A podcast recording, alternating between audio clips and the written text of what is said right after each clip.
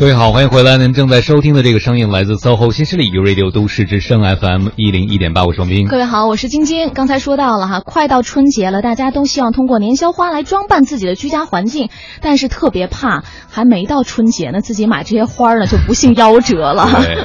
特别希望他们能够健康的成长。那当然，除了平时我们自家会养到一些植物呀、花卉啊之外，其实刚才我们那片花当中啊说到了。植物我们都知道也是有生命的，嗯，它也会生病。植物生病了怎么办呢？它又不会开口说话。对，这个时候我们的这个沉默朋友的天使就出现了哈，那就是植物医生。我们今天呢特别的开心，请到了三位做客直播间啊，他们是北京市植物保护站副站长郭喜红、科技教育科科长张涛，还有我们的推广研究员谷培云。三位好，欢迎你们。可以和我们的听众朋友打声招呼。好。欢迎，呃，非常高兴在节目里和广大听众朋友们见面。呃，第一个打招呼是我们的郭站长啊，张涛。呃，主持人好，呃，各位听众朋友大家好。嗯，是科技教育科的科长张涛。对，而且刚才我们的郭站长提前在我们私下的时候说了，这个帅哥。嗯，然 后旁边这位，好，主持人好，呃，听众好，我是咱们北京市延庆县植物保护站的，我叫古培云。嗯，欢迎三位做客我们的直播间哈啊！植物医生真的对于很多朋友来讲，这职业挺陌生的。嗯，而且一说到对植物的保护呢，大家就会想到说，哎，是不是跟动物保护一样？我们主要就保护那些濒危的啊，保护这些特别稀少的。但事实上是这样吗？就是植物医生，你们的主要工作职责是什么呢？哪位能给我们介绍一下？呃，我给大家简单说说吧。好嘞。呃，实际说起植物保护呢，就刚像主持人讲的呢，大家可能理解为像动物保护保护那个濒危动物的。嗯。实际上，动物保护也不光是保护濒危动物，植物保护也不光是保护濒危植物。植物保护嘛，顾名思义就是保护植物。我们是人类生存的环境中呢，呃，植物是无时无刻都是与我们相伴的。我们的保护的对象呢，就是在我们生存环境周边的每一种植物，嗯，当然包括也不珍惜的野生的濒危的这些植物，也是在保护的范围之内，嗯，啊，然后这个，呃，植物保护呢，可能大家比较陌生这个专业，对，实际上呢，它是一个，呃，农学专业里边非常古老的一个专业一级学科，嗯，它呢涉及到就是这个。了，首先要了解植物，涉及的方方面面，主要是做是怎么来了解植物，怎么来呃关爱植物，怎么来服务服务于植物的这个健康，嗯，服务于人类的健康，大体就这些内容吧。嗯，好。您刚才说这个关爱植物的时候，我觉得好萌啊，是吧？哎，植物医生，我觉得以前可能大家觉得离自己生活比较远，但是现在大家越来越看重绿色植物这件事情了。小到多肉植物摆放在办公间，包括绿化，你看那个绿化好的小区，价钱都更贵一些，对吧？是的。说明人类对绿色植物的需求是与生俱来的。我还看到一个研究说，人在绿色植物的环境中会幸福感更强一点。想想这其实不用研究，大概也能知道，因为人是从自然环境来的啊。嗯，所以其实作为植物医生来讲，你们的服务对象就是所有的有生命的植物，可以这么说吧？可以这么理解？对，应该说可以这么理解吧？因为这个植物的范畴呢非常广泛。嗯，对，嗯，基本上我们从我们现在北京市的工作来说的话，除了农作物的话，其实植物保护的话，当然我们是北京市植物保护站更注重的是农业植物保护为主，当然还有林业植物保护啊。还有园林植物的保护啊，所以这些，呃，说，就刚刚主持人讲，每一个与我们生活周边有关的有生命的植物，可能都是我们保护的对象。太好了，不分颜值高低，只要是植物，就是我们保护对象，是吗？对对对，真棒。嗯，尤其是刚才郭站长也是提到了，可能对于咱们北京市植物保护站来讲呢，这个农作物的保护也是咱们工作的很重点的内容之一哈。对对对，嗯。这个可能跟我们大家，呃，平时理解的，哎，是不是你们会更多的需要照顾到那些园林植物啊什么的，还不太一样。就是颜值高的，我们也得照顾那产量大的。对，因为这是民以食为天嘛。对，这个比如说，我问一句很小白的问题，关于粮食植物保护，咱们主要是做什么呢？嗯这个大家可能听众朋友们不太了解，不是搞这个专业的。粮食植物保护呢，当然大家刚刚主持人讲“民以食为天”，中国的粮食，习总书记讲了，要把粮食自己的饭碗端在自己的手里。嗯，这粮食问题是影响到国家的呃安全问题，嗯。所以粮食保护我们做了很多工作，包括粮食也是植物嘛，什么小麦、玉米、水稻啊，嗯，它也受到植物的病害啊、虫害啊、草害啊、鼠害啊这些有害生物的影响，呃。当然，国家层面啊，包括各个省市啊，各个部门、专业部门都投入大量人力物力。我给大家简单说个数字吧，可能听众朋友不太了解。嗯，这个就光这个粮食植物保护吧，就是主要是以粮食为主的。嗯，全国可能就是全国上下每年投入的资金额度大体在五千亿左右，哇，人民币。大家都是还有这背后当然有成千上万的。工作人员还有农民朋友们都在田间，在服务这个粮食生产安全的方面，保护着粮食的健康生产啊。呃，我为什么先问粮食呢？因为我觉得粮食虽然在植物里面不算在我们生活中非常有装饰性、引人注目的，对，但是赏花有个前提，嗯，得吃饱了。是，就说明大家现在都吃得饱，所以才能够有更多的闲情逸致去观赏那些可能颜值更高的那些植物哈。所以咱们先得感谢一下这个我们的植物保护人员、我们的农民朋友，还有我们那地里的庄稼。对对是的，哎，那张涛，你的这个身份是科技教育科科长啊，科技教育科在。北京市植物保护站主要是担负着这怎样的一些工作内容呢？呃，我们这个科呃主要从事一些全站的一些科技项目管理，呃，更主要的一些业务工作呢是包括一些新型的呃农业技术推广方法的试验研究。嗯，呃，简单的说呢，就是怎么把这些好的农业技术、这些环境友好的、这些高效低毒的一些生物产品啊，推广到农民手里面。这个东西呢，传统上呢，我们可能就靠这些讲座呀，来组织农民过来一个培训观摩会啊，这样的一些方法。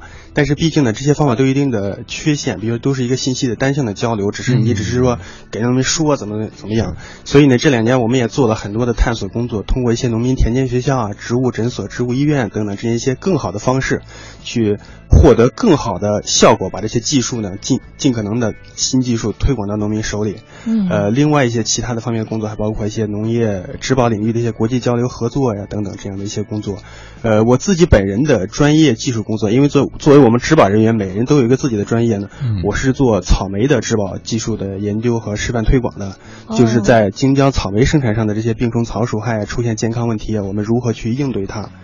更好的管理它，嗯，呃，主要就是这么几个方面。嗯，在综合性医院的医生是分科的内科、外科、耳鼻喉科，那您就是草莓科的这种医生，好可爱啊！可以可以这么理解吧？啊，那我我问你一个关于吃货的问题啊，就有些草莓长得特别大个儿，还有两个连体在一起的，嗯，呃，那种草莓能吃吗？是正常的吗？对，是正常的。呃。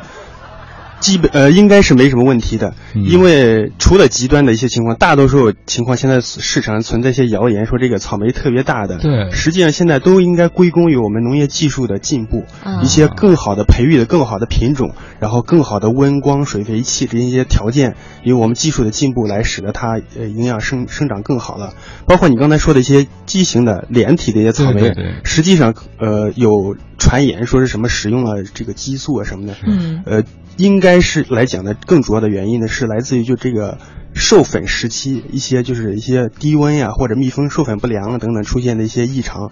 但是这个呢东西呢跟安全性没有任何关系，吃起来是完全等同安全的，没有任何问题的。嗯，太好了，可以放心吃了。对，因为你知道作为一个吃货们特纠结，因为那是那一盒里最大的一个，呃，吃还是不吃？所以下次你可以放心的吃，没有问题。先捡那个吃啊。对，您要下次还不放心给我吃。那这个刚才张涛讲到了哈，就是咱们为了更好的服务大众，可能会设立很多类似植物诊所啊、植物医院。而我们的这个古培云研究员古老师，就是一个工作在一线的这样的一个，算是植物医院里面的坐诊医生，可以这么讲吗？对，嗯，因为我不仅在我们那个。我们现可以说现在改成区了啊，可以在我们区有那个植物诊所去坐诊，而且我每周要到咱们市北京市植物总医院来坐诊。对，是我们市植物总医院的特聘坐诊专家。对，这属于那种走穴的专家了，也不说走穴，应该是固定的。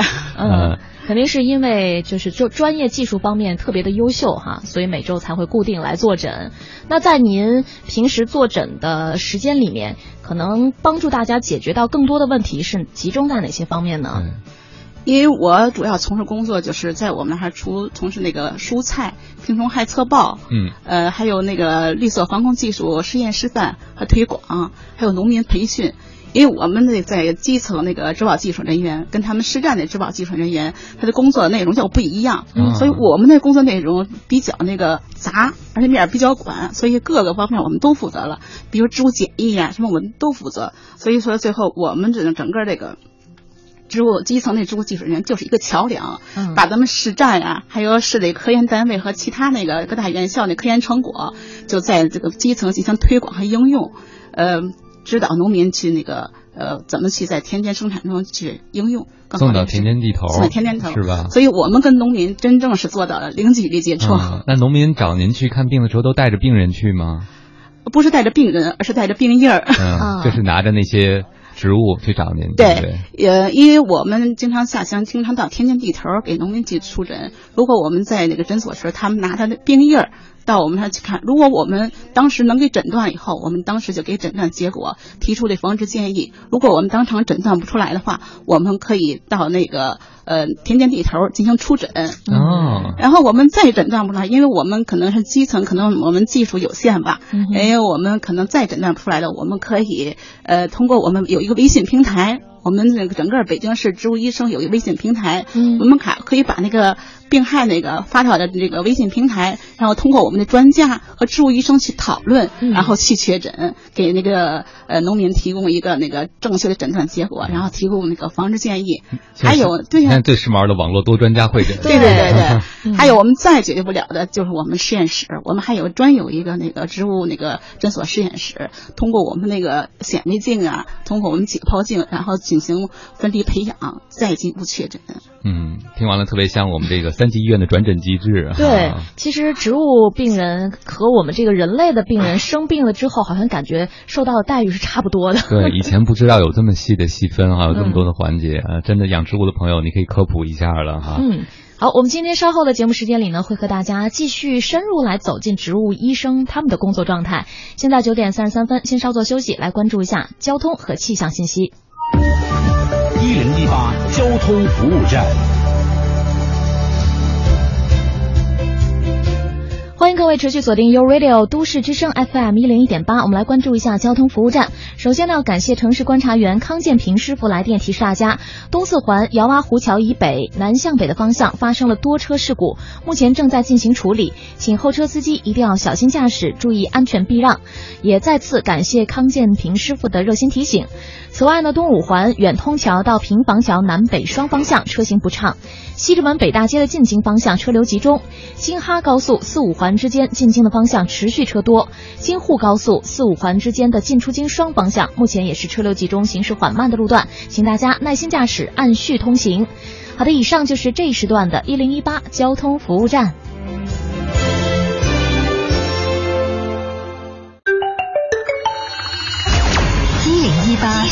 气象服务站。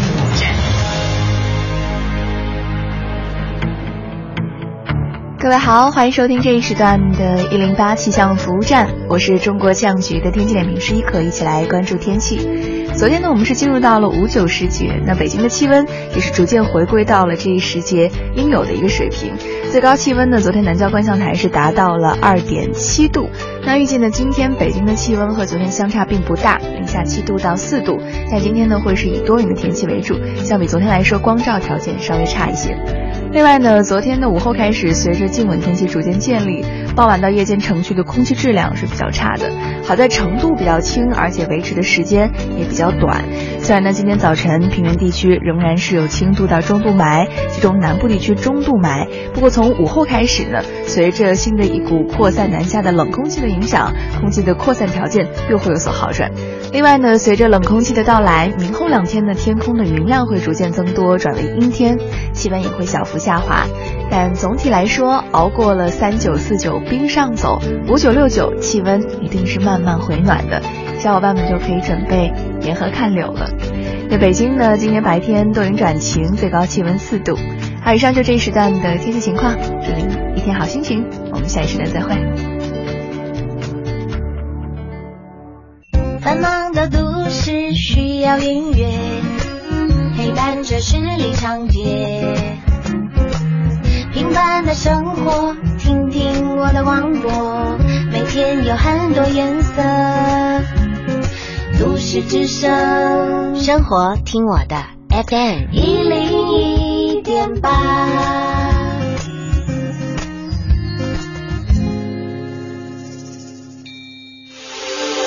这里是 U Radio 都市之声 FM 一零一点八，您现在正在收听的是 SOHO 新势力。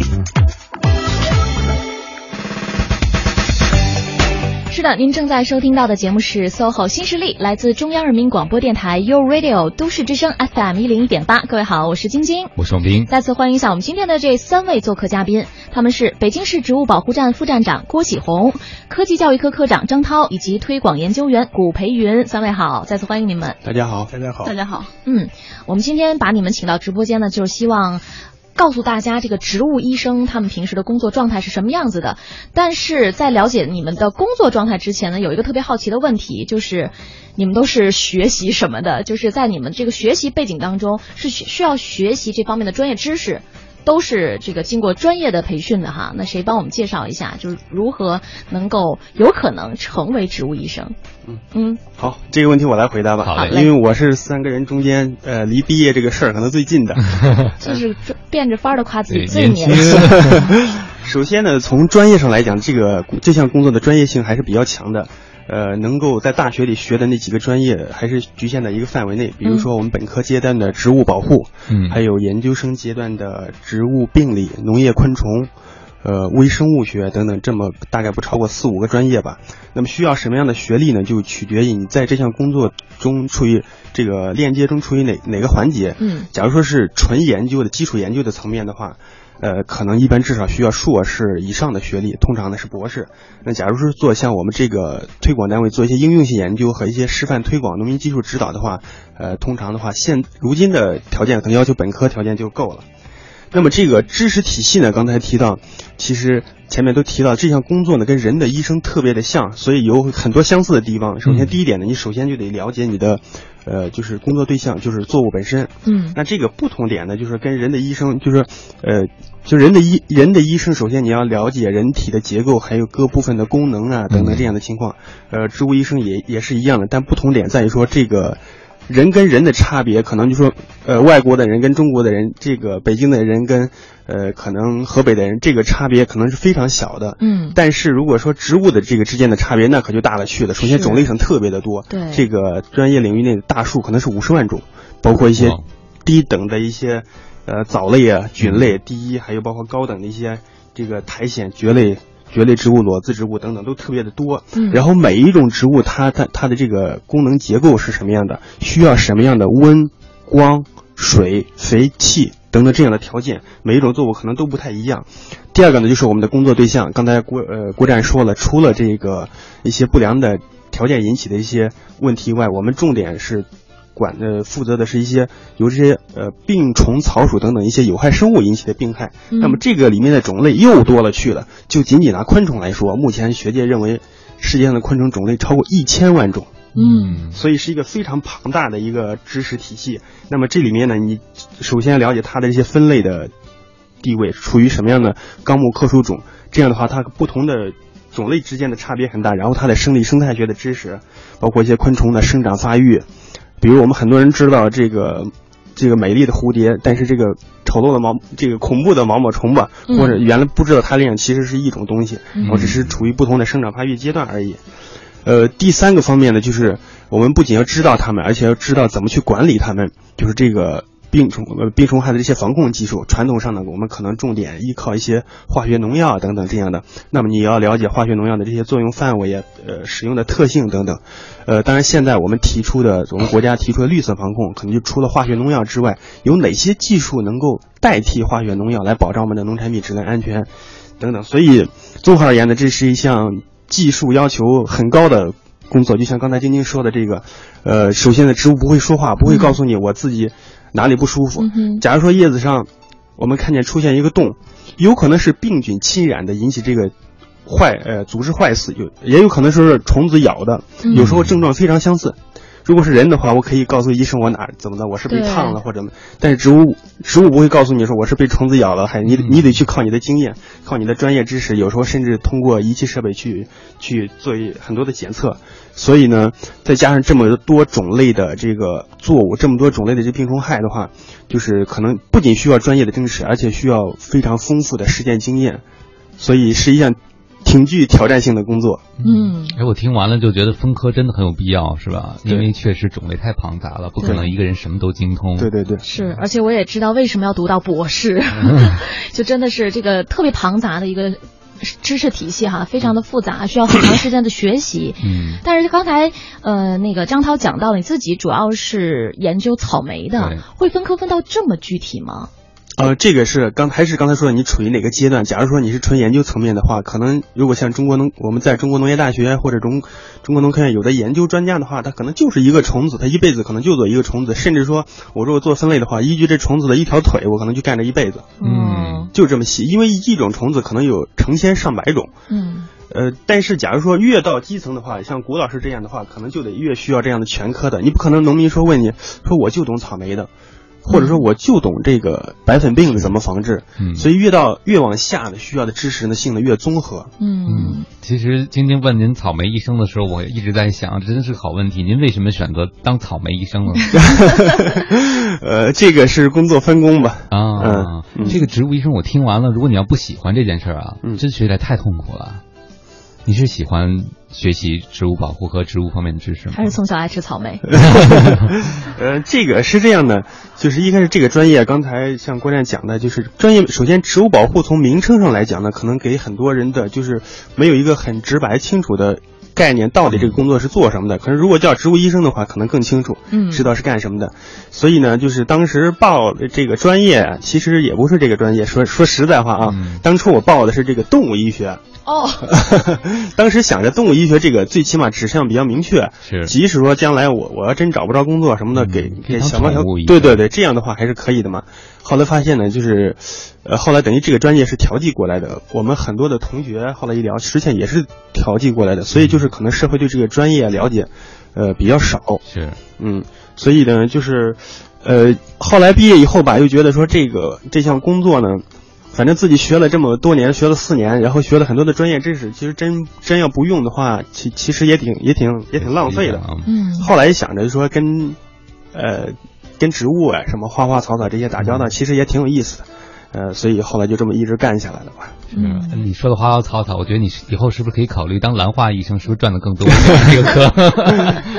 那另外两位呢？我们的郭站长和这个呃谷老师，你们是怎么走上这条职业道路的呢？我是很简单了，因为我是呃上世纪八十年代的大学生，当时我们就是学哪个专业，我们就是自己选。当时我是北京农学院。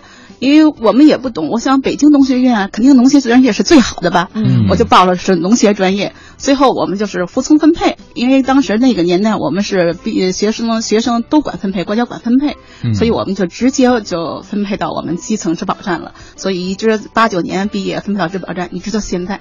对，我就想问您，当时作为一个大学生，那个时代还是天之骄子呢，然后去植保站做这么田间地头的工作，会有内心的失落吗？呃，也没有，因为我毕竟我也是农村出来的，也是农家的孩子，所以说我对我们那个农业还是比较热爱的。嗯嗯，而且是不是能帮助乡里乡亲是蛮有成就感的一件事？真的很有成就感。我记得，因为我是我们县上一届人大代表，我们跟我们人大主任出去那个呃考察的时候，上农村考察，我们一个副县长跟我们的人大主任就说：“你看，你到农民中间，农民可能不认识你。”但他到农民之间，都认识他。嗯，他粉丝怎么这么多？对呀，所以现在我们农民对我真是可以说有百分之八十是我的粉丝了。嗯，这个事情我可以证实啊，嗯因为有一次我们是去搞一个活动的时候，嗯也是中央电视台在我们拍一个节目，然后当时做那个就是诊所流动诊所那个现场现场咨询的时候，嗯，当时有一个农民就远远的指着说这是我们的神医。后来，但是有意思是这个这个这个采访他的时候，他始终就不肯接受采访，所以很遗憾这一段没有出现在电视上。哦否则就深医古培云，就会有这么一段是吧？嗯嗯，那郭站长呢？哎呦，说起这个，对，感觉您就是应该资走上历很老，就是那个呃，老倒谈不上，呃，看着面上很老，不实际上资历很深资历也谈不上，因为比我资历深的人很多，嗯，所以您依水然是平比我高的人也很多。依然是植保领域的小鲜肉。就是那个主持人讲的说怎么走上这个植物保护这条道路呢？实际上，走上这条道路是偶然的机会，当然这就是过去也是通过高考啊，嗯，就就上这个专业。但是我觉得，就走上这个道路，更关键的是怎么能坚持到今哎天，是这是最关键的。对，因为怎么讲呢？我有几几点体会。第一个就是刚刚讲植物保护这个事情呢，这个专业呢也还是非常富于挑战性的。嗯张张说，还是每天都是层出不穷的新鲜的事物，也吸引了我。嗯然后走到了今天，这是一个。再一个就是，呃，还有好多的这个基层的啊，包括像今天的市民们，这些需求也在吸引着我们去继续走下这条道路。当然像，呃，另一位主持人讲的，这个道路走起来还是很艰难的，因为社会上对这个农业嘛，尤其现在这个时代，什么六产都出现了，我们这一产的话，嗯这重视程度可能就尤其是社会这个受众吧，可能不是那么重视。嗯但是国家还是非常重视这项工作，因为我们也默默无闻的为一些像我们那个古医生成为神医，百分之八十的延庆区农民的粉丝。嗯啊，刚刚他讲了这个这个事实，这个人大出去考察嘛，嗯人副县长农民不认识，嗯他是可以认识，所以我们也是以此为骄傲，一直坚持到今天，是这么一个坚守吧，也算是吧。嗯，好哎，听完您说，我更觉得我们今天这期节目特别有意义啊。当有些东西重要的跟空气一样的时候，我们会经常忘记它们的对。但是那些真正帮助过人民的人，人民是不会忘记的，是吧？是，因为刚才郭站长提到，就是默默无闻这么多年，他们和植物相伴，但是这些植物对我们的生活来讲是多么的重要啊！好，我们稍作休息，梨花又开放，送给各位，稍后回来。找到了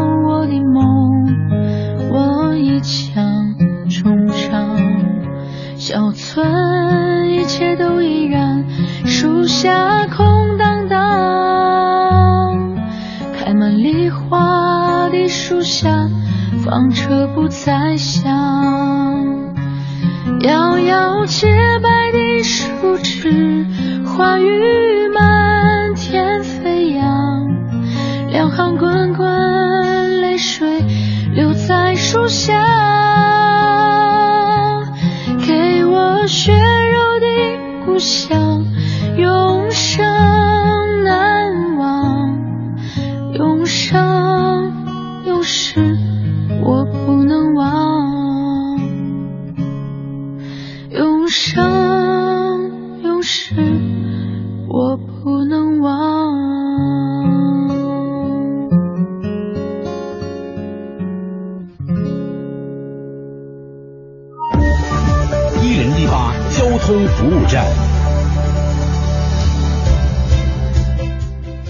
继续锁定 U Radio 都市之声 FM 一零一点八，我们来关注交通服务站。这一时段为您带来一条出行提示：近期去往西南郊冷库的车流集中，呃，受此影响，西南三环玉泉营桥区东向西方向以及桥下环岛各方向，在早间和午间都很容易出现车辆排队情况，进而会影响到南三环西段以及太湖营南路京开高速的车流正常通行。建议去往西部地区的过境车辆可以由南二环立泽路去往西三环。好的，以上就是这一时段的一零一八交通服务站，祝各位出行平安。都市之声，生活听我的 FM 一零一点八。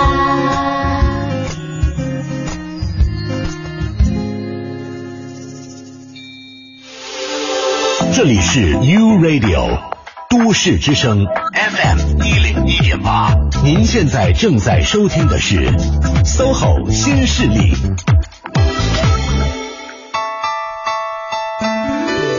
各位好，欢迎回来。您正在收听的这个声音，依然来自 SOHO 新势力 Radio 都市之声 FM 一零一点八。我双斌。各位好，我是晶晶。今天我们走进的这个职业呢是植物医生。刚才三位都讲了自己是怎么接触到这个行业，而且呢是坚守了这么多年，非常的不容易。但真正做到这个工作岗位上之后，和你们最初的设想会有过一些差异吗？会有一些不一样的地方吗？对我来说吧，因为我是在基层工作，嗯，因为我在学校上学的时候，呃，都想我那个跟那跟现在的差异有很大的，因为我在上学时候学是农学的，我想学习好了，到时上工作时候肯定能干好，但实际上不行，嗯。就是学习成绩好，并不一定在实践工作中能做得好。对，没有一定的实践经验，有很多。因为我们下乡的时候，农民要问你的问题，不是你书本上出现的问题，而是他生产中存在的问题。你不知道他问什么，如果没有经验的话，你拿书本上学到的问题，你回答不了。你又不能跟他说，我书本上、课本上没教这个。对对对对，那怎么办呢？遇到这种情况？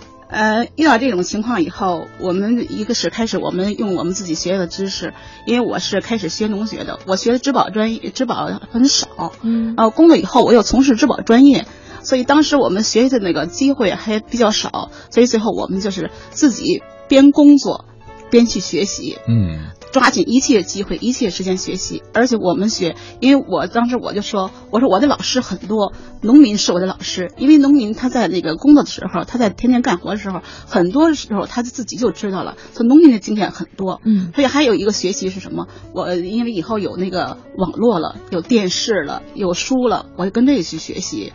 然后我们还有一个什么？我们上边有专家，由上面专家到我们的基地，到我们县去以后，我就跟着专家后边，专家说什么，我就注意去听。注意去看，嗯，哎，这个病的话，专家是怎怎么诊断的？怎么去提出那个防治建议的？我就去学。通过这几年积累一定丰富经验，所以说我下乡的时候，农民问我们的问题，我们能当场解答的就给当场解答。因为我们如果解答不了的话，再拿到实验室分离培养的话，可能就耽误了这个呃防治的最佳时间。嗯，所以我们就通过这几个学习，所以我一直在基层干了二十多年。嗯，郭老师真是个有心人啊！其实很多人初入职场之后，发现学的和用的完全不一样。对，那郭老师一直在工作中学习，我就发现农民对自己所种的这些植物和庄稼，他的焦虑程度，因为我们家没有人务农，我一直不理解。后来有一天，我突然明白这个事儿了。我们家老太养一盆花，嗯，她很有感情，结果花儿枯萎了。他就特别特别着急，我在想农民啊，不是养花的问题，那可能是一年的生计的问题，而且可能就这一次下种子收获，看着一颗颗自己种的庄稼都绝收了，那就意味着今年的衣食都没有着落了，对不对？这个感觉是我们城里人可能理解不了的。对，农民很害怕，因为他农民他把那个庄稼种在地里以后，就怕他得病，就怕他生虫，所以说他很着急。如果生病生虫，有的这个病害可以让他绝收，颗粒无收。所以说，我们这工作可以说是最受农民欢迎的了。嗯，这个地也是我们的所有人的衣食父母啊，只是我们经常就记不得。那那些农民找您的时候，应该都挺焦虑、挺着急的，是不是？对。他们会对您期望特别高吗？您都是传说中的神医了，您可不能治不好啊。也没有，他我们都下乡的时候，可以说有时候我们要上这个棚里去，上这一个村里的一个基地。这个农民可能带我们，呃，叫郭老师，郭老师，你到我这棚里去看看，看看我这边。其实那个棚，那个农民，其实他棚里没有什么问题，嗯，那他也想让你去，你看给他看一看。你说没问题，他才放心。对对对，你说没问题了，他才放心。嗯，这就跟我们养孩子碰到个医生，哎，赶快给我们孩子看有什么问题没有啊？所以说我要上一个基地哈，就是。很难，就是很快就说就就要走出去，肯定走不了。被粉丝各种拖拽。嗯，但是也正是因为大家对这个农作物这么这么的看重哈，所以你们的工作才显得特别特别的重要啊。好的，我们稍后的时间呢，会在十点钟之后的节目里面和大家继续来了解植物医生他们的工作状态。当然了，我们还得知了一个特别好的消息，应该是在二零一五年，也就是去年十二月份的时候，成立了。北京市植物总医院，而且是正式开门坐诊，也是面向广大的普通的受众和老百姓的。那我们稍后的时间呢，还会更多的来了解一下啊，在植物总医院里面的故事。不要走开，持续锁定 SOHO 新势力。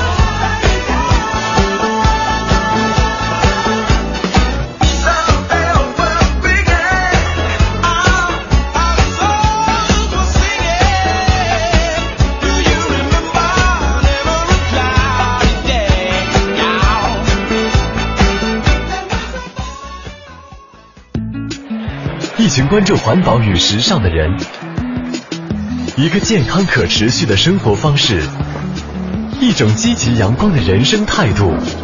一零一八都市乐活族。Hello，各位好，我是都市乐活族 Allen 苏醒啊。之前参与录制过一首环保的歌曲，非常喜欢他传递给我的观念：过减法生活，还地球灿烂笑容。在城市的生活中，我们都习惯了加法，我们一直在追求更好、更多。但看看我们的家园，太多的塑料袋没办法分解，太多的车辆导致空气污染。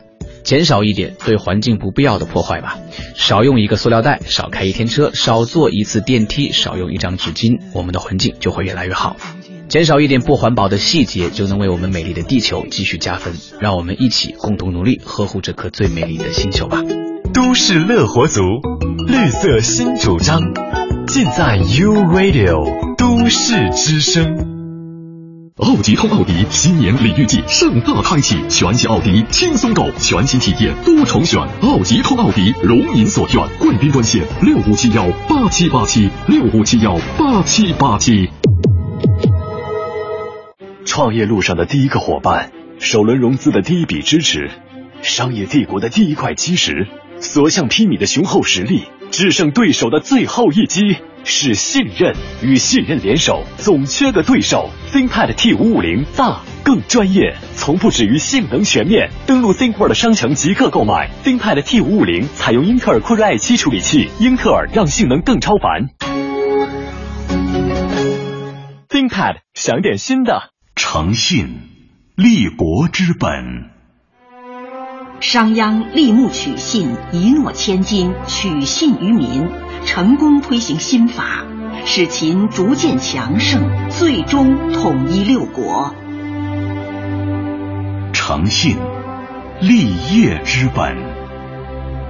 常州双桂坊以德立身，良心经营，以诚兴业，用道德良心做放心食品，靠信誉打造品牌，赢得市场认可。诚信，立身之本。信义兄弟孙东林将诚实守信作为人生准则，二十余年从不拖欠农民工工资。他和哥哥恪守和践行了“新年不欠旧年薪，今生不欠来生债”的约定和承诺。内诚于己，外信于人，批评失信行为，弘扬诚信之风。讲文明树新风公益广告。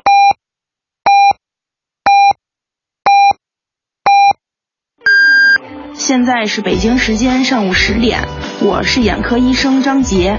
整天对着电视、电脑的我们，一定要注意，每半小时站起来活动一下，眺望远方，让眼睛和身体都放松。中央人民广播电台。U Radio 都市之声 FM 一零一点八。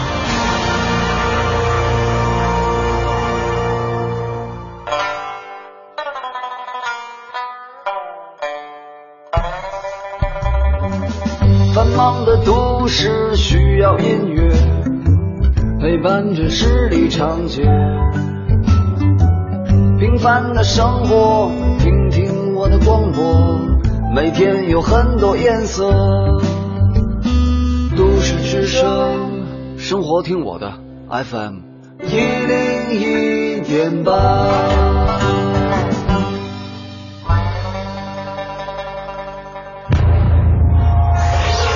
一零一八都市大头条，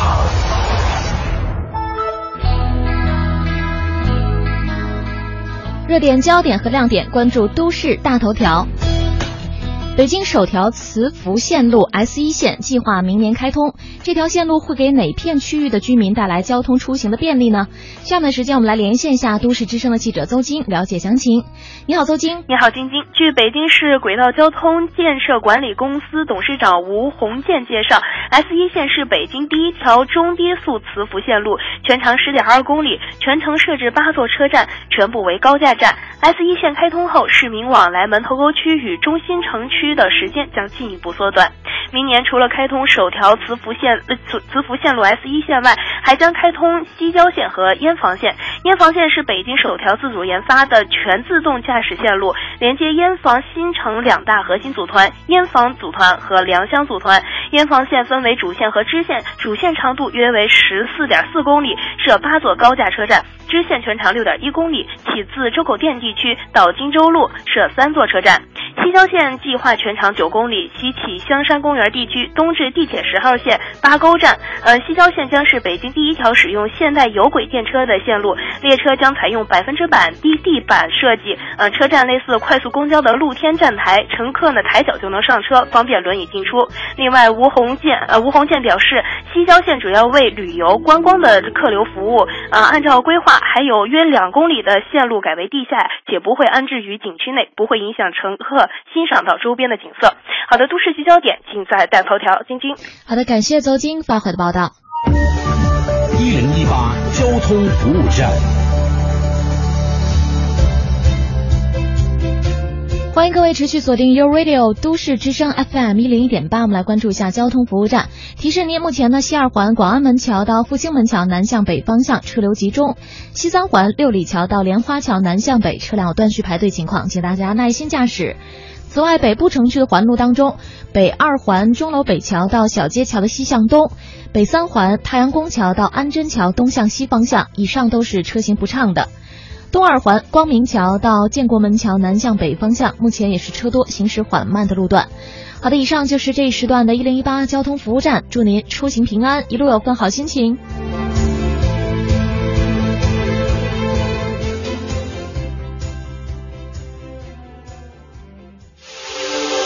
这里是 U Radio 都市之声 FM 一零一点八，您现在正在收听的是 SOHO 新势力。节目现场映衬多彩职场，电波声场源自个性气场，客观立场导航人生秀场。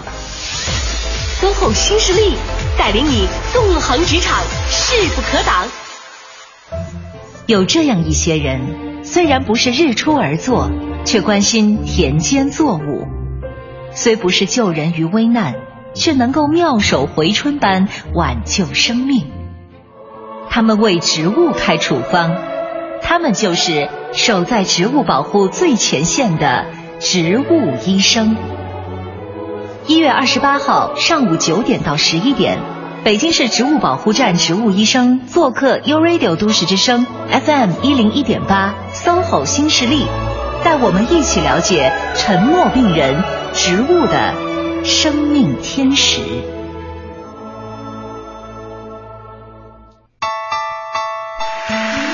好的，欢迎各位持续锁定 U Radio 都市之声 FM 一零一点八，正在为你直播的是 SOHO 新势力，我是晶晶。我是王斌，也再次欢迎一下我们三位植物医生哈，他们是北京市植物保护站副站长郭喜红、科技教育科科长张涛以及推广研究员谷培云，三位好，欢迎你们。大家早上好。嗯，大家好。哎，我们这个刚才呢，既然是提到了，呃，植物总医院哈，北京市植物总医院。所以呢，有朋友就开始特别的感兴趣，因为觉得好像自家的枯萎的小花朵终于是有救了。对，那些喜欢养花养草的朋友，听到这消息就是用前一阵流行的一词叫“喜大普奔”，是吧？对，奔走相告了要。特别是春节，很多人买了花之后呢，放到家里发现养不长，嗯，这个时候可能就会春节以后焦虑的、忧心忡忡的跑到医院去。以前不知道有这个总医院，现在知道了，嗯，估计再预报路况的时候，就会出现一个新堵点儿节后了啊，就是咱们这个植物总医院。来，快给我们介绍一下吧。好。那个刚才说的，我们的植物医生跟人的医生很像，所以我们的植物医院呢，也是借鉴的人物卫生系统这三级植物医院，呃，三级医院的这种模式吧。嗯哼。呃，从一二年，实际从一二年开始呢，我们就开始探索在京郊一些基层建立一些植物诊所。因为植物诊所呢，主要负责的一些植物的一些日常的常见的一些问题，就像人的头疼、感冒、发烧这样的一些小问题。嗯。刚才出现一些大的问题，像王斌说的，需要转诊，所以我们的区级植物医院和市级植物医院呢，从今年也开始陆陆续续。续的建起来的。呃，我们的市北京市植物总医院到今天呢，已经四十四十一天了，嗯，呃，一个多月时间了，嗯，呃，目前呢，主要提供的业务范围就是为市民，呃，一方面呢，就是为市民免费提供这些蔬菜、花卉，可能包括果树啊等等的一些，呃，植物的一些健康问题的诊断和防治咨询服务，呃，这里面我们所有的服务都是免费的。不收取任何的费用。嗯嗯，除此的之外呢，我们也根据市民的需求呢，会组织一些专题的讲座和一些技术交流的活动。因为我们现在有很多的市民对这一块的内容都非常感兴趣。嗯，就在昨天上午呢，我们刚刚举办了第一期的这个阳台蔬菜的种植技术的交流。呃，那个大家报名非常踊跃。嗯，呃，头天晚上报名的，第二天早上一上班就爆满了。呃，下一周可能因为年前了嘛，刚才很多人可能需要一些采购鲜花等等这样，嗯，呃，所以下周可能我们也会有一期花卉的种植技巧的一些，呃，培一个培训吧，呃，还是在我们植物总医院，大家可以关注一下我们北京市植物总医院的微信公众号。嗯、刚才说这个。实际上，这个四十来天以来，植物总医院的这个运行的情况啊，是远远超出了我们的预期。对，刚才你讲没办了一个培训班儿，这头天报名，第二天就爆满了。对，一上班就一晚上的时间就爆满了。嗯，就大家就应该很多。所以，对，就是咨询的热情呢特别高，远远超出我们的预料。嗯，呃，就是前前一段时间最多的时候，一天接待一百多人次，这仅仅是现场咨询一种方式。当然，我们现在有三种咨询方式。第一种呢，就是可以为去我们位于北三环中路九号的这个北京市植物总医院，呃，现场去咨询。如果你有北什么三环中路九号，对，嗯，呃，这个有问题的话，可以带着你的植物啊什么的。如果不方便的话，你可以直接去拍点照片啊什么也可以。嗯，第二种呢，就是可以在微信公众号搜索我们的北京市植物总医院，在公屏下输入你的问题，包括你的图片呀什么的。哦我们每天有固定的坐诊的专家。来问你的问题，呃，这个进行咨询。嗯第三种呢，还有是我们有一个热线电话，呃，电话呢也可以咨询。这个在社会上呢反响来说可以非常大。本来我们主要是服务北京地区的，结果这两天我们经常接到像国内的一些，因为我们是公益性的嘛，嗯包括像北边的吉林、云南嗯等等这些一些农户的咨询，包括一些相关企业的一些合作的一些呃咨询吧。听说还有岳阳电话，还有国外打来的是吗？哎，对，是这样的。嗯呃，最远的我们目前接过的电话是从呃呃那个接到接到咨询是从北边是到美国，南边是到澳大利亚。嗯，当然这里面咨询都是咱们中国人，实际上咱们北京很多的大爷大妈出去去国外带孙子，嗯。结果一看人家哎都有一块地挺好的，不像在北京咱们地这么这么紧缺哈。紧缺。紧缺，对他们院子前后都有一块地，哎，草坪上开开开垦出来一块地，说我种点菜吧，想着我自己吃也不打药什么的，也就就让它绿色的长呗，长多少。结果一种呢，还发现真不是那么回事儿。嗯。上次一个大爷是在就是在美国那个大爷 发过的一些照片，种了一些南瓜，结果那个茎里面全是虫子，特别恐怖，一个挨着一个。嗯所以呢，就是实际上反映呢这方面的需求呢还是很多的。植物呢，可能，呃，真不是说咱们想着那样说我自己种点就就随便种点就行了，就能够等着收获了，真不是那么容易的。嗯，我听完了，记住最深的一个词儿是免费。公益咨询的，对，我觉得特别了不起，做这样一份工作，因为很多大爷大妈他们都有这样的需求，但你像像宠物医院那种付费和收费方式，他们可能还舍不得去，对不对啊？对对对而且他们还可以腿脚不方便都不用出门，可以用拍照的方式，甚至对对电话。对对有些人还不会使用社交网络，还可以用电话咨询。对对对对真的太好了。嗯，这个途径考虑到了方方面面的人群哈，嗯，特别的好。那咱们这个古老师，您是应该已经有过很多次在北京市植物总医院坐诊的经历了哈。对，嗯，您有什么印印象深刻的、比较难忘的事儿吗？和我们分享一下。哎，好，呃，记得就是在上次我出诊的时候，有一市民到我们去咨询，他在什么？他在阳台养的是那个芽菜，而且他自己搭了一个架子，养了各种芽菜。而且他养了芽菜以后，他说他冬天就可以不买菜了，嗯而且是自己管理的，嗯也不打药，而且还是绿色的。他还养了点花儿，因为他那浇水时有时用那个淘米水去浇，浇了以后它有一些小蝇子，而且他的芽菜长了一些蚜虫，他不知怎么办。就到我那儿去咨询了，因为他是在室内养，而且他那蔬菜又是自己吃，嗯我就不建议他打农药，嗯因为为咱们健康着想嘛，所以说我就建议他用那个黄板去针。因为我们用黄板可以诱杀那个那个小蝇子，还有那个蚜虫。因为用黄板的话，因为黄板我们都是一摊十张或二十张卖，因为它那个撕的时候特别粘，粘粘在手上以后就是弄不掉。所以说我就建议他用什么？用咱们家那个可乐瓶子，嗯，矿泉水瓶，然后把那个外边那商标给去掉，然后买一点那个黄色的纸，然后把它粘在这个瓶子外边。然后我们家咱们家每户都有那个抽烟机，做饭的时候抽烟机那个油就不要扔了，把那个油涂在那黄纸外边，挂在那个芽菜周围，然后就可以把这个虫子就给杀死了。所以这个方法是很好的，又废物利用，还有环保。所以咱这个市民特别高兴，说：“哎呀，真好！说这个上我我真是那就行了，说我这真是不用打药了。”这个太赞了，因为不会造成二次的污染，特别是在居家。对。这个去养植物的时候，那为什么要用黄色的板呢？这个技术细节是因为什么原因？因为它那个害虫都有趋性、趋黄性，尤其咱们那个小像是蚜虫啊，还有咱们在在家里阳台养的，尤其爱长那蚜虫，还有那粉虱，对这黄色都有趋性，它都喜欢这黄色。它要如果挂了一个黄色的东西，它就喜欢往上扑。就把它给粘住了。突然想到了，在五六月份夏季刚来的时候，穿黄色 T 恤的对对对对对对，就这个道理。对对对，嗯，而且我刚才还听到了，说实际上拿淘米水来浇花或者浇这些阳台上的这些小小的农作物不太好，是吗？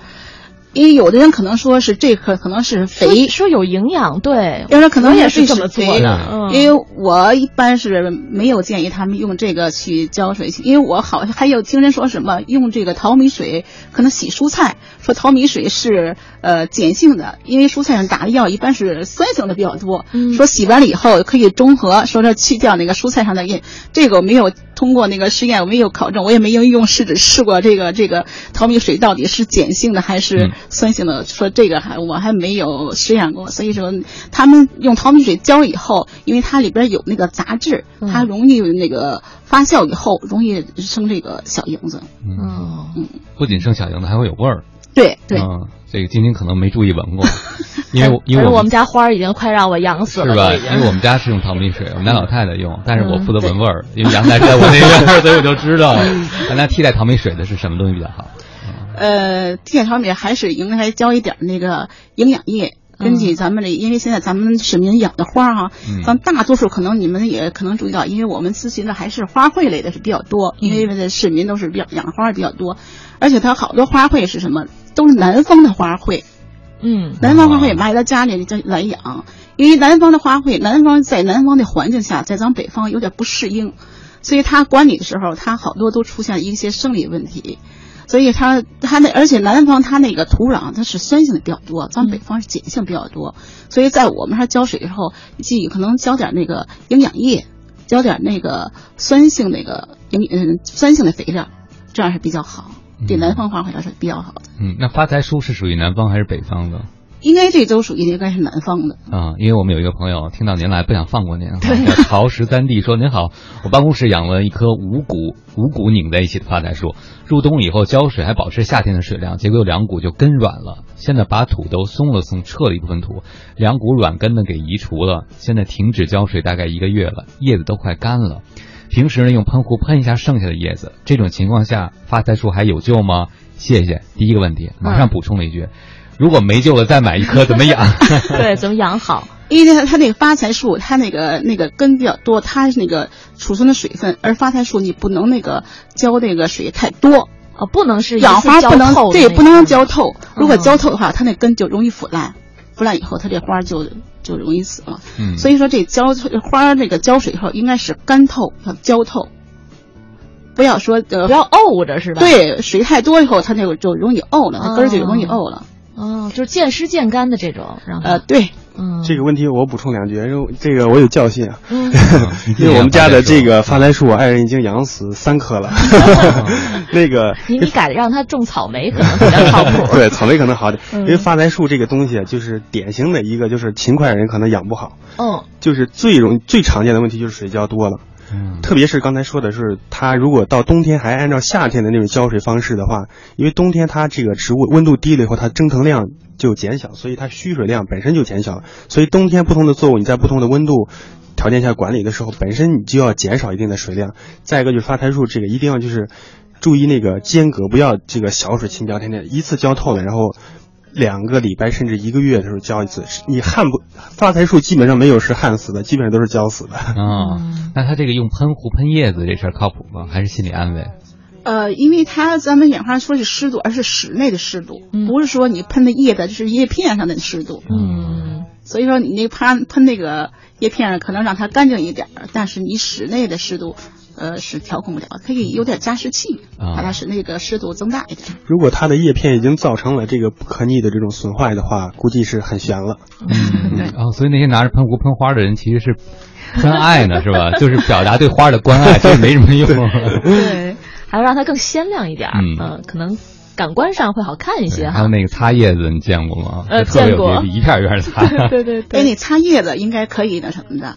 值得肯定是吗？因为如果你不经常擦叶的话，它那个叶那个尘土可以附着在那个叶片上的，啊，气孔都堵。对，把气孔都堵住了，它植物不能呼吸，也影响它生长。哦。好了，我们不嘲笑人家，回去擦。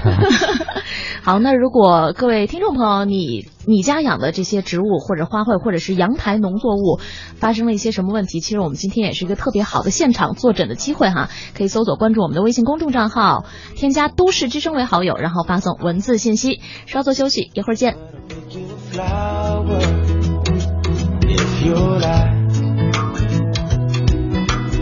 No one ever be the stars up in your sky. Oh no, but I'll pick you a flower if you're like. And she loves me, she loves me not. She says she loves me. Has she forgotten that she loves me? Love me one more time. No one ever be the apple of your eye. But I'll pick you a flower if you like.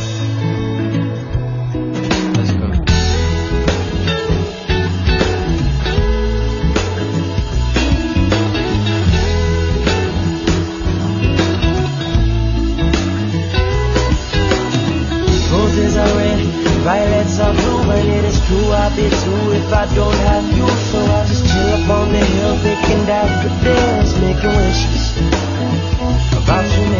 Cause I know I'll never be the apple of your eye But I'll pick you a flower 一零一八交通服务站。关注一下目前的交通路况，提示您：东三环十里河桥到光华桥南向北车流集中；东四环十八里店桥到姚洼湖桥南向北方向也是车辆持续较多的路段；太湖营南路进京方向车行不畅；通惠河北路三环到二环之间的进京方向车多；京藏高速四五环之间进京的方向呢，目前也是车流集中、行驶缓慢的路段，提示各位一定要耐心驾驶，按序通行。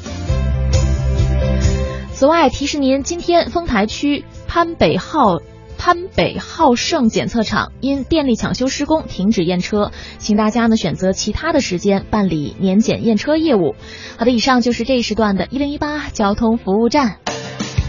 锁定 U Radio 都市之声，享受美好生活。我是赵传，你正在收听的是 FM 一零一点八。这里是 U Radio。都市之声 FM 一零一点八，您现在正在收听的是 SOHO 新势力。各位好，您正在收听的这个声音依然来自 SOHO 新势力 u Radio 都市之声 FM 一零一点八，我是兵。各位好，我是晶晶。哎，今天我们请到三位植物医生做客直播间哈。那刚才聊聊到了北京市植物总医院，也听到了很多朋友其实都是对植物养殖方面有一些自己的困惑和问题哈。对啊。而且现在特流行一概念，发现没有，王斌老师，就是家里养花养草的人。越来越少了，嗯，改种菜了，哦，嗯，就是自己在自己家阳台呢，开启了这个专业名词叫什么城市阳台农业是吧？对，从商场买来的有机自己还是觉得不放心啊，自己养出来的有机才是真正的有机蔬菜啊。但是在这个阳台上养菜靠谱吗？怎么养呢？这也是个问题啊。对，这阳台上养养农作物真的靠谱吗？嗯，这个问题我给大家。呃，讲讲吧。嗯，是这么一情况，就是大家刚上两位主持人讲的，随着这个社会发展进步啊，人们生活水平提高，可可能对精神层面或者健康层面追求又在不断的变化，嗯，是吧？像种花种草，现在转向了叫什么种阳台蔬菜、城市农业。对，我们也包括政府部门啊，包括我们专业部门也提出叫让市民下乡，让农业进城。实际上，我们也在着力的解决一些就是市民的需求，嗯包括我们植物总医院的开业呢，也是从一个层面上呢，也是为这个。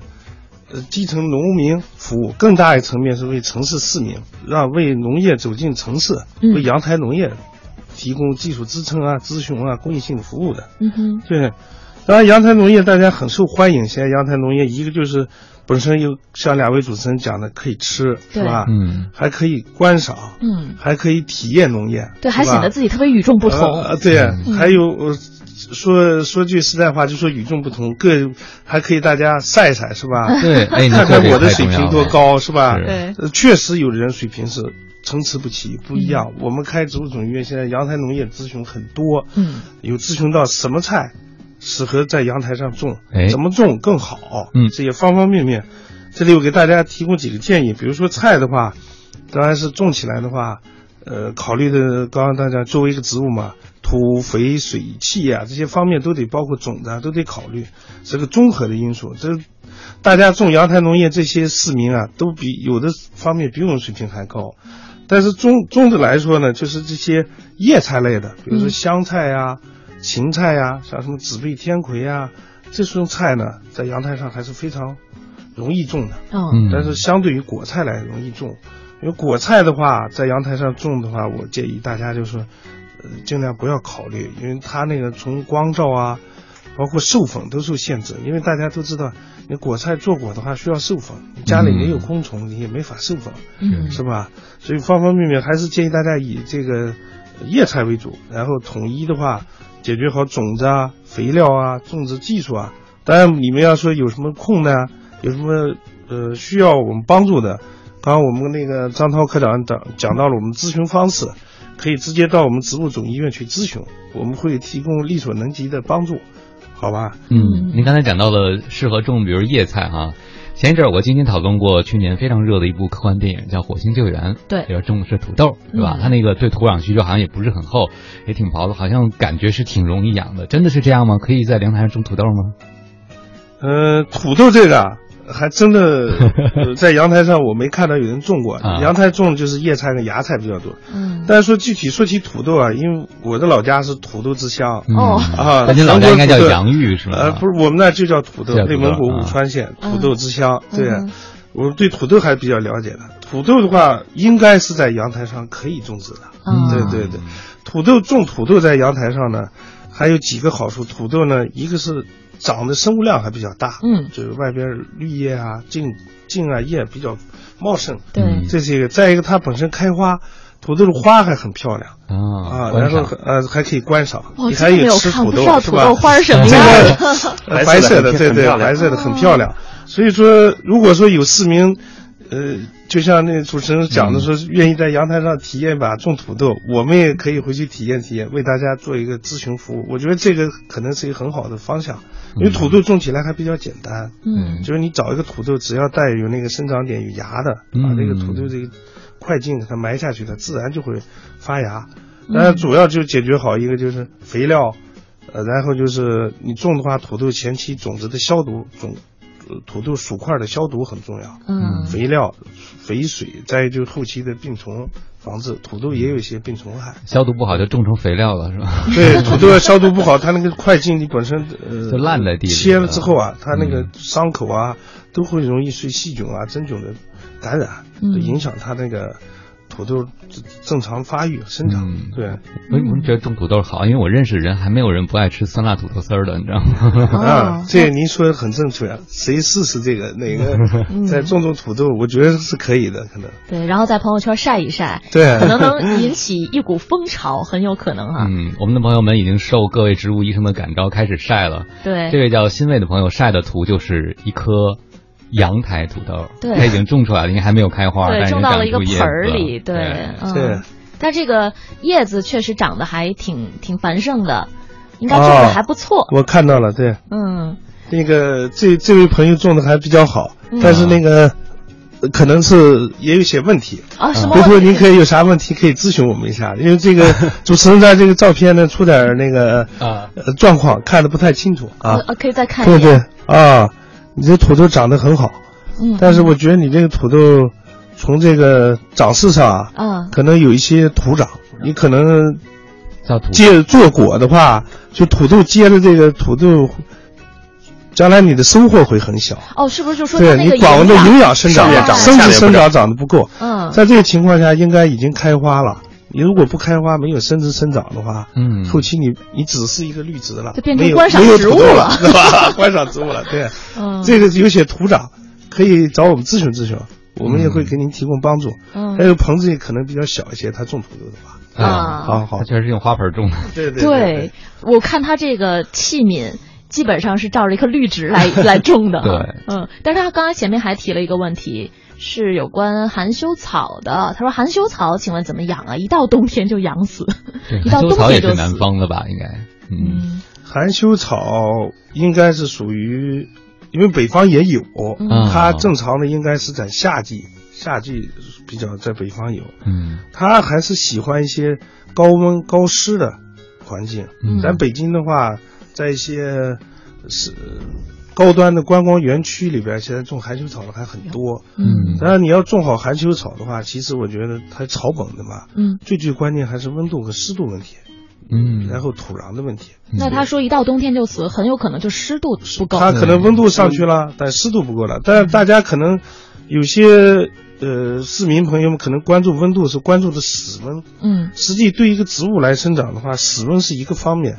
最关键的还是土温，就是你土壤的温度。嗯啊，你室温高了，土壤温度上不去也不行。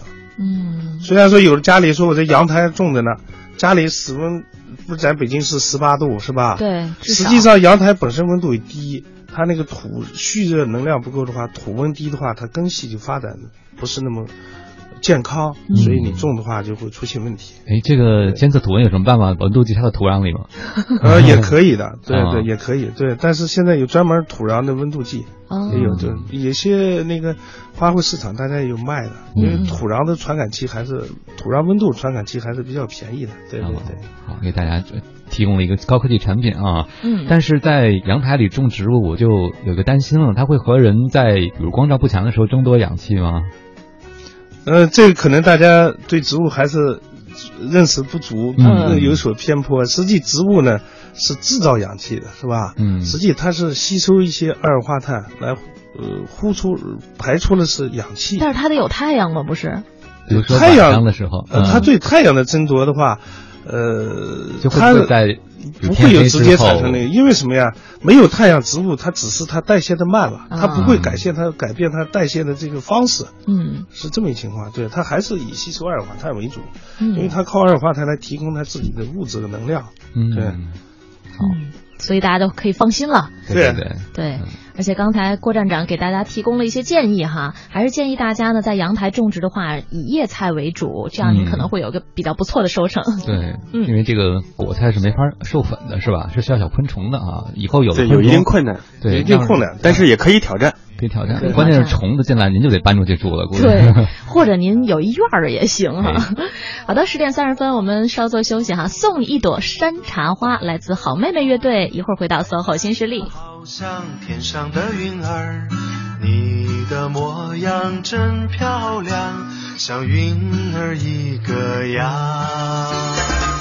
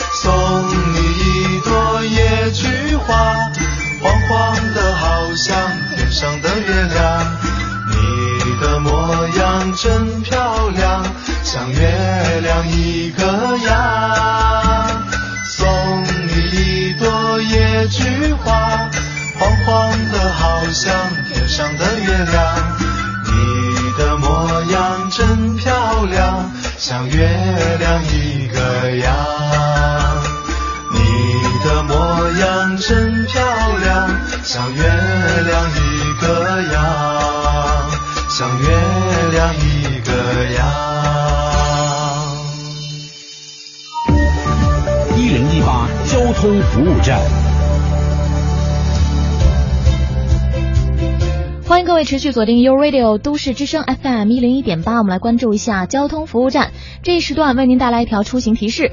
预计全天城区主干道的整体交通流量都很大，特别是东西环路的南部、北部的主要联络线将会出现车流集中、行驶不畅的情况。建议各位尽量选择公共交通或者是地铁出行，以免在路上延误您的出行时间。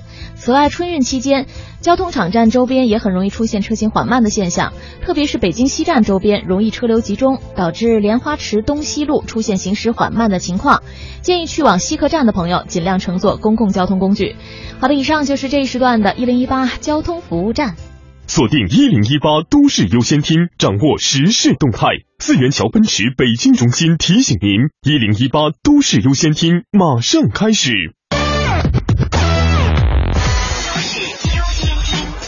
是优先听。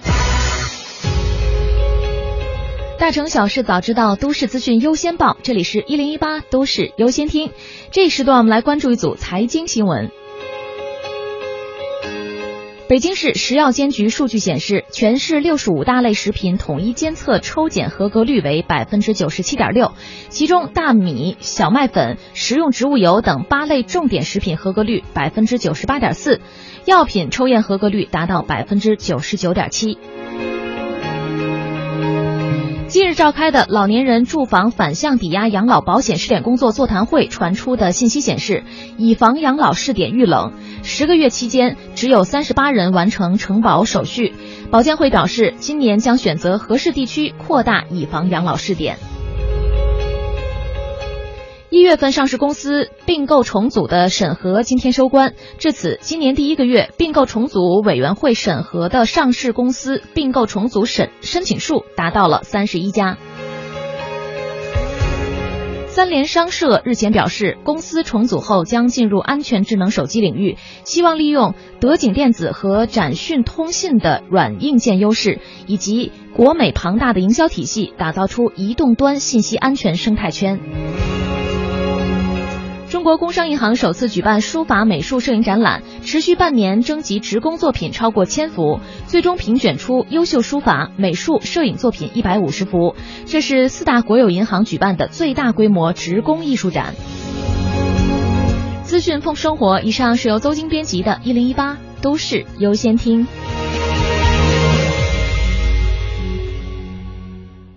四元桥奔驰旗舰店开年聚会来袭，即日起，凡到店保养维修客户均可获赠二十一升原厂机油，保险维修尊享价值三千元，整车翻新。详询四零零零六六八六六八四零零零六六八六六八。妈妈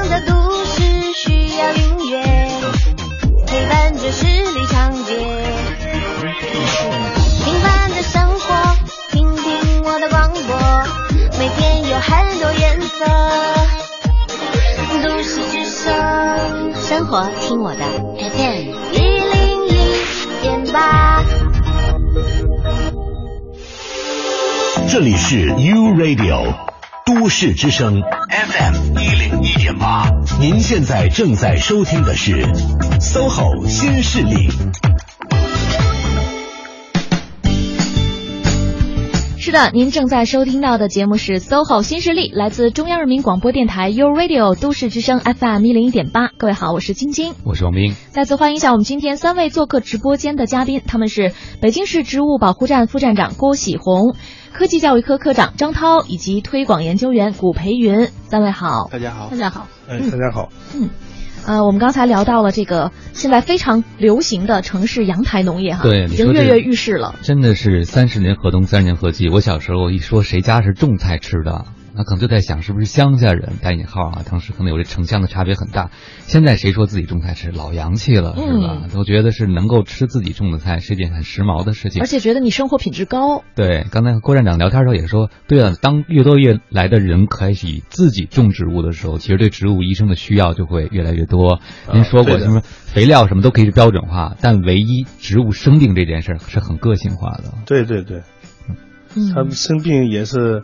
呃，刚张团长了，就是光昆虫啊，嗯，就有上千万种，病害也很多，有有这个真菌、细菌、病毒啊，各式各样的，嗯，所以很复杂，也是一个系统工程，对，是，而且我还关注到哈，咱们这个北京市植物总医院开门坐诊之后呢，是为广大的市民以及农民朋友提供了公益性的植物病虫害诊断以及绿色防控技术咨询服务。这个绿色防控技术是一个什么样的？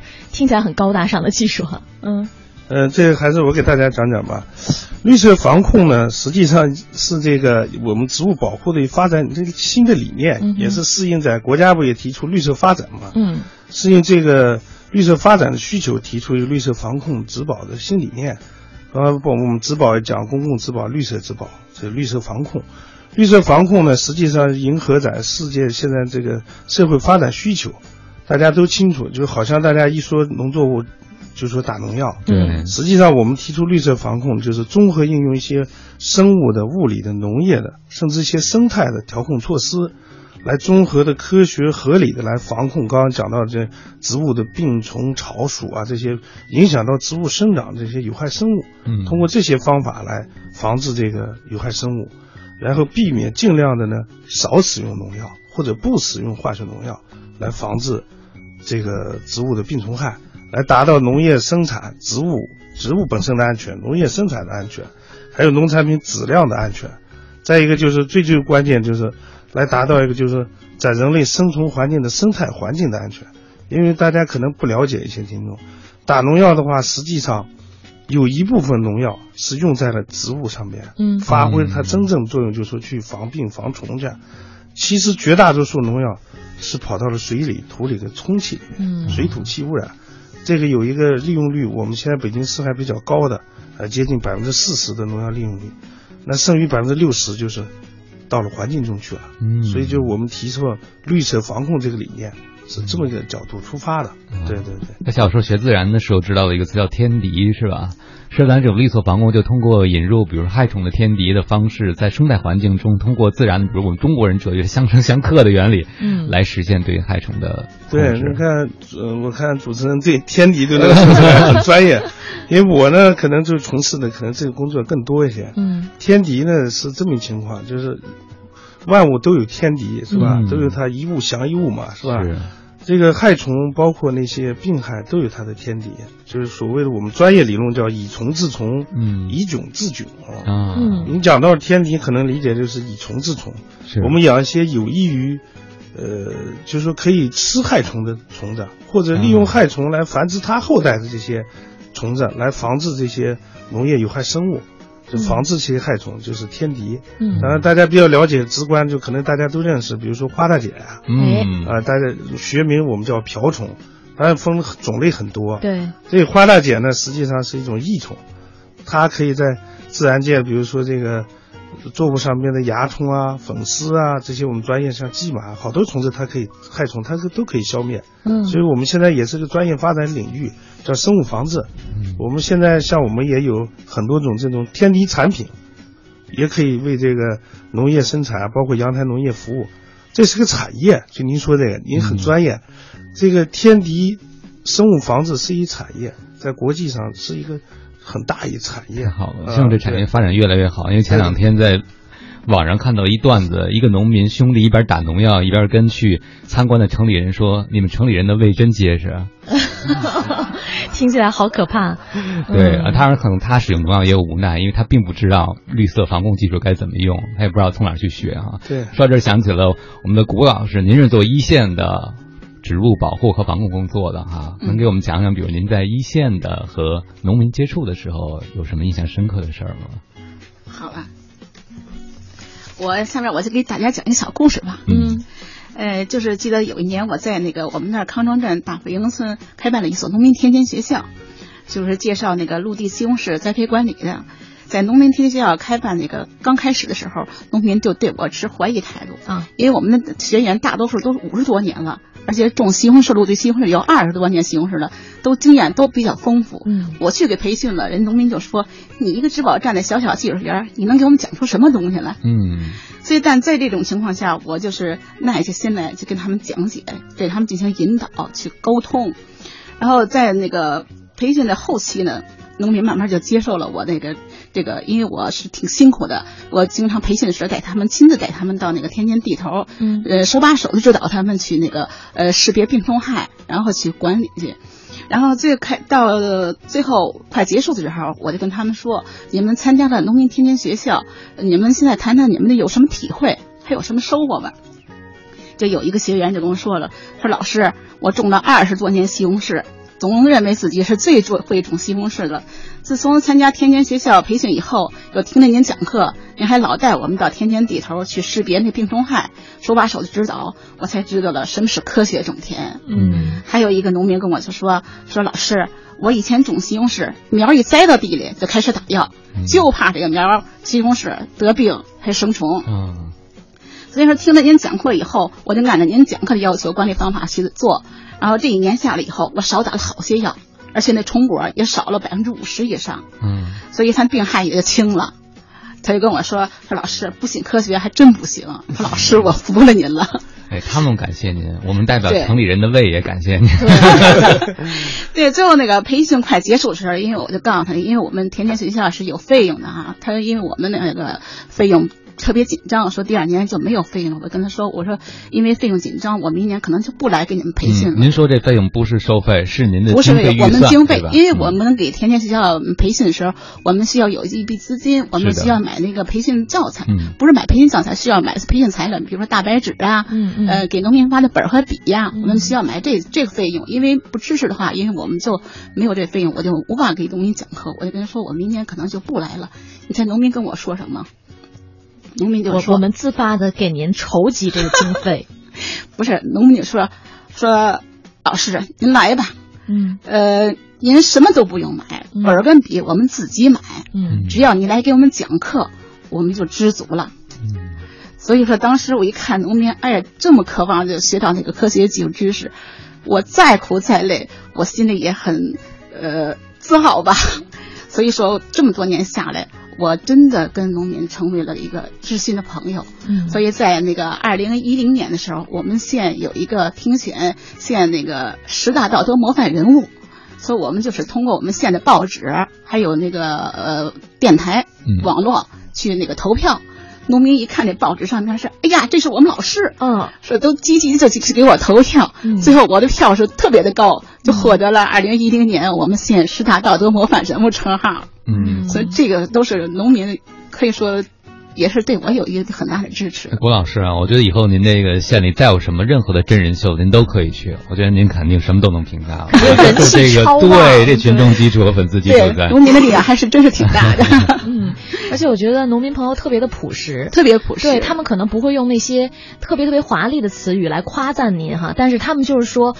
如果您没有经费，没关系，这些我们都自己来出钱，自己来置办，您只要来给我们讲课就行了，这就是对您最大最大的一个褒奖和肯定了。嗯，而且太喜欢您了。而且我们那个写那批学员，我让他们写体会的时候，因为是农民们，他们里边的错别字特别的多，而且他们写的那个纸什么样都有，有可能是自己孩子的用那个练习本撕下一张来，有的是用的是信纸，有的是用的是打印纸。有的农民上面就写了一句话：“老师，您辛苦了，我们谢谢您。”所以说，因为农民最朴实的一话，就对我自己的一个肯定，所以农民对我的认可就是我最大的成绩。真好，相信这句话也是您为什么能够坚持这么多年一直在植保的第一线工作。对对对对，我们这个古培云老师其实获得了非常非常多的荣誉称号，我就捡几个来给大家介绍一下哈。二零一零年是获得当时延庆县的十大道德模范人物，还有北京市三八红旗奖章荣誉称号。二零一一年获得延庆县五一劳动奖章，二零一三年还成为延庆县拔尖专业技术人才培养学科带头人，等等等等啊，还获。得过之前前几年的那些我都没有说，因为真的是数不胜数啊，非常的优秀。但是每一个荣誉都是一天一天的为农民服务做出来的事情。对对。好，十点四十六分了，我们稍作休息，先来关注一下此刻的交通路况。马上回到 SOHO 新势力。一零一八交通服务站。来关注一下一零一八交通服务站，提示您：北二环德胜门桥到小街桥的西向东车流集中，而西二环西直门桥到阜成门桥北向南方向车多。受此影响，西直门北大街进京的方向车辆也是有拥堵排队情况的。目前呢，候车队尾排到了蓟门桥区，而西三环六里桥到航天桥南向北车多排队。东三环亮马桥到光华桥北向南的方向目前是行驶缓慢的。而德外大街德外桥到德胜门桥这一路段进京的方向也是持续车流集中，有排队现象，请大家耐心驾驶，按序通行。好的，以上就是这一时段的一零一八交通服务站，祝各位出行平安。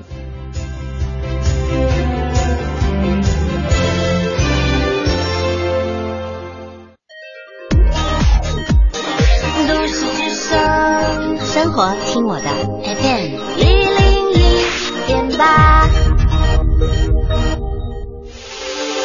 这里是 U Radio 都市之声 FM 一零一点八，您现在正在收听的是 SOHO 新势力。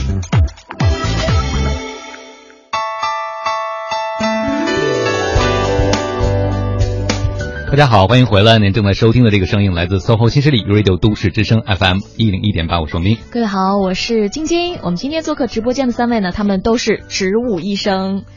嗯，我觉得这三位植物医生经历了可能植保工作从没有人知道到开始大家逐渐有人知道，到甚至大家觉得这是一种刚性的需要，特别是对很多做阳台农业或者自己养花养草的朋友，很多朋友可能也在想说，未来像你们都开了植物总医院了啊，还考不考虑开分院？甚至有些朋友是不是爱花爱草，想想我能不能做植物医生？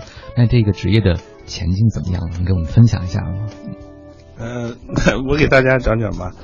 这个谈起植物医生职业前景啊，主持人讲了，然后是从这么几个方面讲吧。嗯，一个就是随着这个农业的进程啊，这个趋势，大家也可以看到，我们这一天植物虽然公益性的咨询量还是很大的，嗯，一天百多号人呢，所以就是有一个比较成熟力的宠物医院，是是吧？开始的宠物医院，我记得我上学的时候，我是中国农业大学毕业的，嗯，当时我们有一篇报道。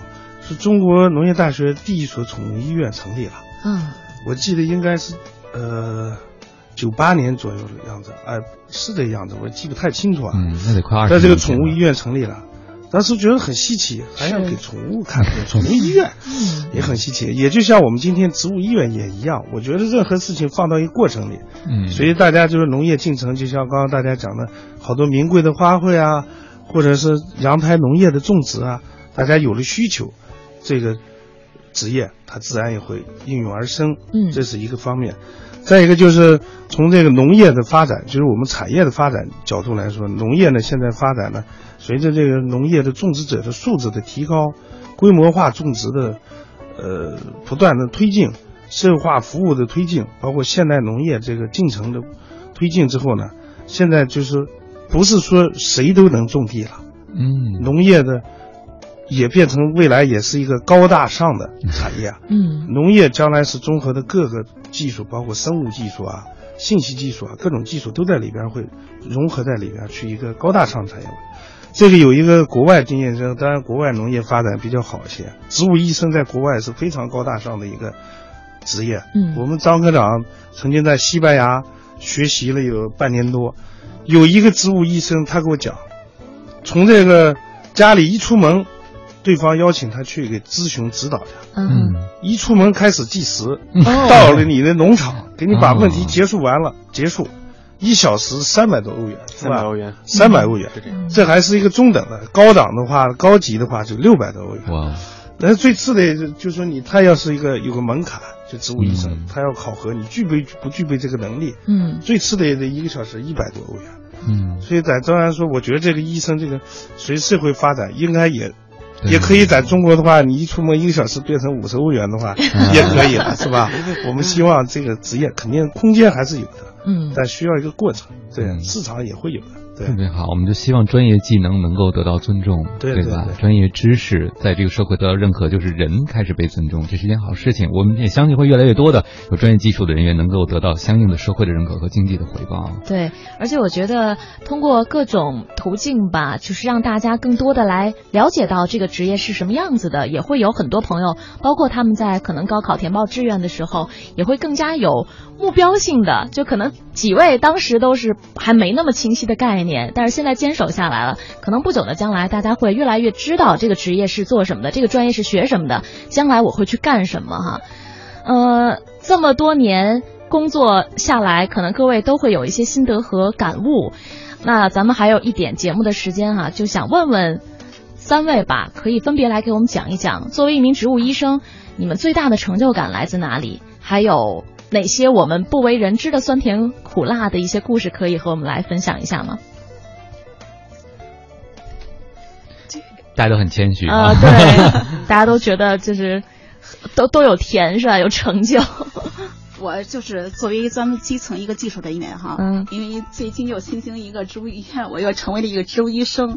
因为我从开始早，因为我们开始办天天学校时，我成为是农民天天学校辅导员。咱们成立植物医生的时候，植物医院的时候，我成了成为了植物医生。所以是从。自最开始到最后，还有是主要是由我为什么干成这样好的工作，可以说有一定成绩吧，自我夸一下哈。嗯。但是还是跟我们领导那个知识分不开的，支持呃我们市长领导支持我，还有给我这个机会，给我这个平台，还有我们单位领导也支持我。所以说特别信任我，我说领导对我的信任就是对我最大的鼓励，还有农民对我的认可就是对我最大的支持。嗯，这领导支持您的时候，可能没想到你以后粉丝比他多。对，所以一直就走到这，因为我是呃搞农业的吧，嗯，我也想说说句高档的话，就是干一行爱一行。既然从事这项工作，就要踏踏实实的去干。嗯，把自己这个专业起码要取得一定的成绩，啊农民认可我，才能体现自己的价值。如果做到最后二十多年了，人碌碌无为，谁要看到我也不认识，我觉得是一个失败。所以说，我就从最开始，哎，就一步一步的踏踏实实的走着。嗯，在一个这么平凡的、没有人注意的工作岗位走到今天，很不容易。呃，对，因为我们工作真是很辛苦，因为我们嗯。呃，在忙的时候，我们都是为了，因为我们夏天中午的时候地里温度特别高嘛，我们都是六点半就走了，嗯，就到地里去干活去了，嗯，而且是，嗯，我们比如我从毕业到现在二十多年了，夏天的时候很少穿裙子、穿漂亮的衣服，所以说我们都是迷彩服、去雨鞋。所以有时我们到地里在呃调查的时候，我们有做一个实验的时候，我们可能时间特别长，因为是这个作物比较矮的时候，我们查的时候可能就要猫着腰或蹲着哈查，而且我们查完以后做完了实验以后，真是腰酸腿疼。所以农民对我们特别的认可，农民看我们辛苦，就给我们准备了一些小板凳，而且到十一点多了，农民都下班走了，我们还没有回去，但是农民呢，呃，就是。看着我们浑身上下全都被汗是湿透了，所以说农民看着我们特别辛苦，主动就在棚门口给我们放了几瓶矿泉水。所以说这都是农民对我们点点滴滴的去支持我们。嗯，所以这个工作也都记在心里了。对对对，所以说我从事这项工作，我也很可以可可以说很骄傲的。嗯，给了农民最实际的帮助，农民也用最实际的方式对对对，其实农民是最朴实的。对，因为他发现你和他们一样。对对。好，我我想问问这个在座三位当中最年轻的张涛科长哈，这个未来你的工作内容和工作计划可以给我们透露一下吗？呃，未来的话，应该还是按照沿着现在这个路线吧。嗯，因为我觉得技术本身是一方面，好的技术当然是很好。但是从我本人我的我的工我个人的工作，还有我们部门的工作出发呢，可能就是要把重点放在怎么去把这种更好的技术呢，通过一种什么样更好的方式呢，推广应用到农农民手里，让更多的农民所知道去接受。那比如说现在在我们目前就是工作的中心，就这个绿色防控技术。它是一项很好的技术，但是相对于传统的，就是说打一个药啊什么的，它可能因为技术要求比较高，有一定的难度，不是简单的一打药就完了。是，比如说这个天敌刚才释放，什么时间释放，释放量多少，释放的早了可能没有没有虫子，它就饿死了；释放太多了，它又防控不住。所以里面有很多的具体的技术细节，所以我们也会就是通过一系列努力，把这些通过什么样的方法，植物医院呀、农民田间学校，把这些技术更好的推广到农民手里，这是未来我们要做的一项肩负的一项。使命吧。嗯，同时别忘了我们关于草莓的约定啊，大草莓产生。呃，植物的病人是沉默的，但我们需要更多能出声的植物的医生啊。三位今天来也让我们脑洞大开，知道这个职业背后很多不为人知的事儿。更希望有机会咱们请植物医生来做个堂呗，是吧？对，或者是哎，请那个汪斌老师，您家老太太 对抱着那盆花儿别哭了，咱们去植物医院看看病吧。啊，非常非常的感谢三位今天做客我们的直播间，和听众朋友一起分享了你们的职业故事，谢谢你们。